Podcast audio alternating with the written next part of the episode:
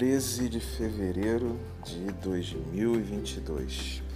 Mais um dia nesse nosso movimento de construção de nós mesmos, de transformação de nossa realidade rumo àquilo que almejamos como sendo um cenário ideal de vida. Movimento em que muitas vezes somos convocados a enfrentarmos desafios a enfrentarmos as nossas próprias sombras, as dores que surgem da afronta natural entre nossos valores e o que está posto ao nosso entorno. Alguns destes desafios precisarão ser acolhidos e acatados como inevitáveis. Outros precisarão ser superados a partir de nossa engenhosidade, de nosso empenho, de nossos conhecimentos. E nesse movimento, muitas vezes, nós nos perdemos de nós mesmos, de nosso potencial e passamos a buscar apenas os referenciais externos. E, às vezes, diante da dificuldade de localizar estes potenciais, adoecemos, entristecemos, nos perdemos e deixamos de celebrar a possibilidade de superação e de progresso para nos entregarmos a um abatimento contínuo que nos leva a cenários talvez até mesmo de não existência. Diante dessa reflexão que o Bira convocou a fazer no dia de ontem, é que eu traço essa pequena introdução para o vigésimo nono, não, para o trigésimo episódio, ou para o vigésimo nono, agora não sei, de nosso podcast Acordei Inspirado. Mas depois você vê a numeração, eu vou botar ela lá direitinho, certinho. Diante dessas incertezas, vamos nos construindo. E esse talvez seja o que é muito gostoso de fazer diante da vida.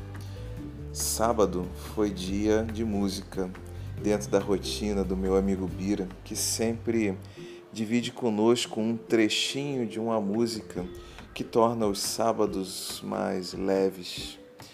E me habituei a refletir apenas sobre o trechinho para depois ir olhar para a música. Ontem, a mensagem de número 43 do Bira, que celebra o dia 43 do ano de 2022, é uma música cantada por Marisa Monte e seu Jorge, intitulada Pra Melhorar. E o trechinho que ele trouxe pra gente diz assim: Lá vem o sol para derreter as nuvens negras, para iluminar o fim do túnel e a luz do céu para inspirar os seus desejos. E eu, dentro da minha objetividade, dentro da minha dificuldade, muitas vezes, de buscar um entendimento muito artístico, acabei enveredando pelas reflexões subjetivas, limitadas por olhares objetivos para iniciar a reflexão. E fiquei questionando: que sol é esse que vem para derreter as nuvens negras? Né? Que nuvens negras são essas? Será que elas precisam ser derretidas? Será que não podemos celebrar as nuvens negras? Será que todos os túneis precisam ter uma luz no final? Né? Será que dentro destes cenários os nossos desejos não podem ser inspirados por túneis sem luz e por nuvens negras que de alguma forma podem trazer sombra e frescor para nossas vidas? Então comecei meu questionamento de uma forma muito mecânica, muito objetiva, para depois ir abrindo para uma reflexão mais subjetiva, que acredito que seja o tom que a música nos traz. Talvez o grande movimento para mim seja exatamente pensar sobre Que sol é esse que está chegando? Será que ele é um agente externo? Ou seria um aceite dos agentes internos que me tocam e que me movimentam? Nesse espírito, então, eu escrevi para o Bira dizendo assim: O desafio. Não, perdão, essa é a reflexão de ontem que eu ia ler de novo. Aliás, deixo aqui o convite para você ler, para você ouvir o episódio anterior deste podcast, que foi uma reflexão também, para mim, muito gostosa de ser feita. Disse assim para o Bira, a partir do texto de ontem: Que sol é este que revela tudo e nos suprime os mistérios e o esforço da descoberta. Por que celebramos apenas o dia se a noite, igualmente bela e encantadora, nos traz belezas que se ocultam do dia? Trago esta provocação recordando-me do livro Brida de Paulo Coelho, onde o autor nos fala do campo de autoconhecimento que se revela diante daquele que encara os mistérios do oculto e do desconhecido simbolizados pela noite, com a naturalidade de quem olha para um dia iluminado. Culturalmente, associamos no Ocidente cristão a luz ao bem e a escuridão ao mal. Aprendemos a celebrar o sol e a temer a noite com suas sombras e mistérios.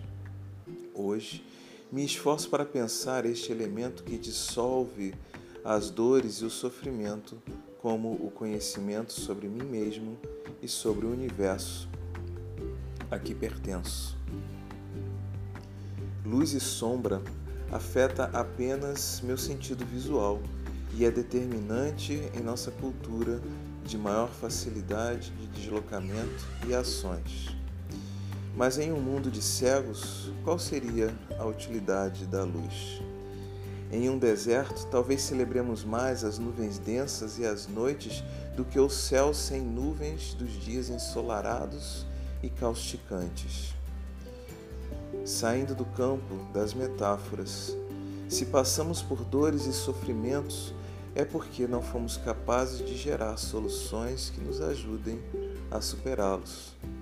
Nosso desconhecimento e nossos medos talvez sejam os principais limites a uma vida plena e feliz.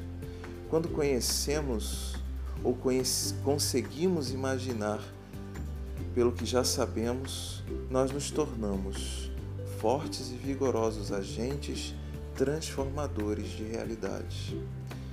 Não nos deixamos abater pelas dificuldades e usamos as dores como agentes impulsionadores da geração de novas soluções para cruzarmos os limites estabelecidos pelo conhecimento atual. Celebrar o sol, pelo meu entendimento, é celebrar a possibilidade de conhecer e de criar diante dos momentos em que estamos limitados pela ignorância.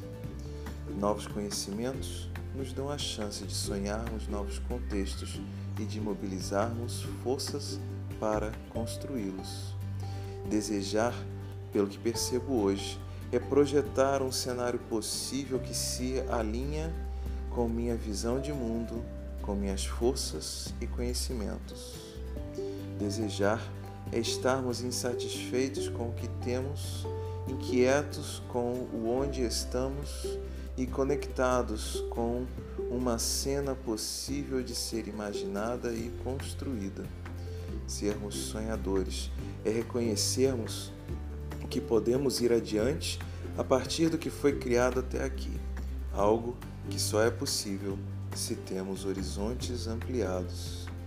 Que possamos celebrar este sol interior que nos faz olharmos para os dias e para as noites com todo o nosso potencial transformador. Que venham os desafios e que possamos sonhar e suar muito sobre eles para construirmos a nós mesmos mais plenos e belos. Eu sou Guilherme Frankel e este foi mais um episódio do podcast Acordei Inspirado, que tem em seu canal do Instagram, o acordei.inspirado, o link para todos os episódios publicados, para as brincadeiras, para as reflexões, mas que também abre um campo para que você possa colocar as suas expressões, as suas reflexões e assim seguirmos dialogando sobre os temas. Você pode fazer os comentários nos próprios posts ou me enviar via direct as reflexões para que a gente possa construir juntos esta cena de superações e de crescimentos.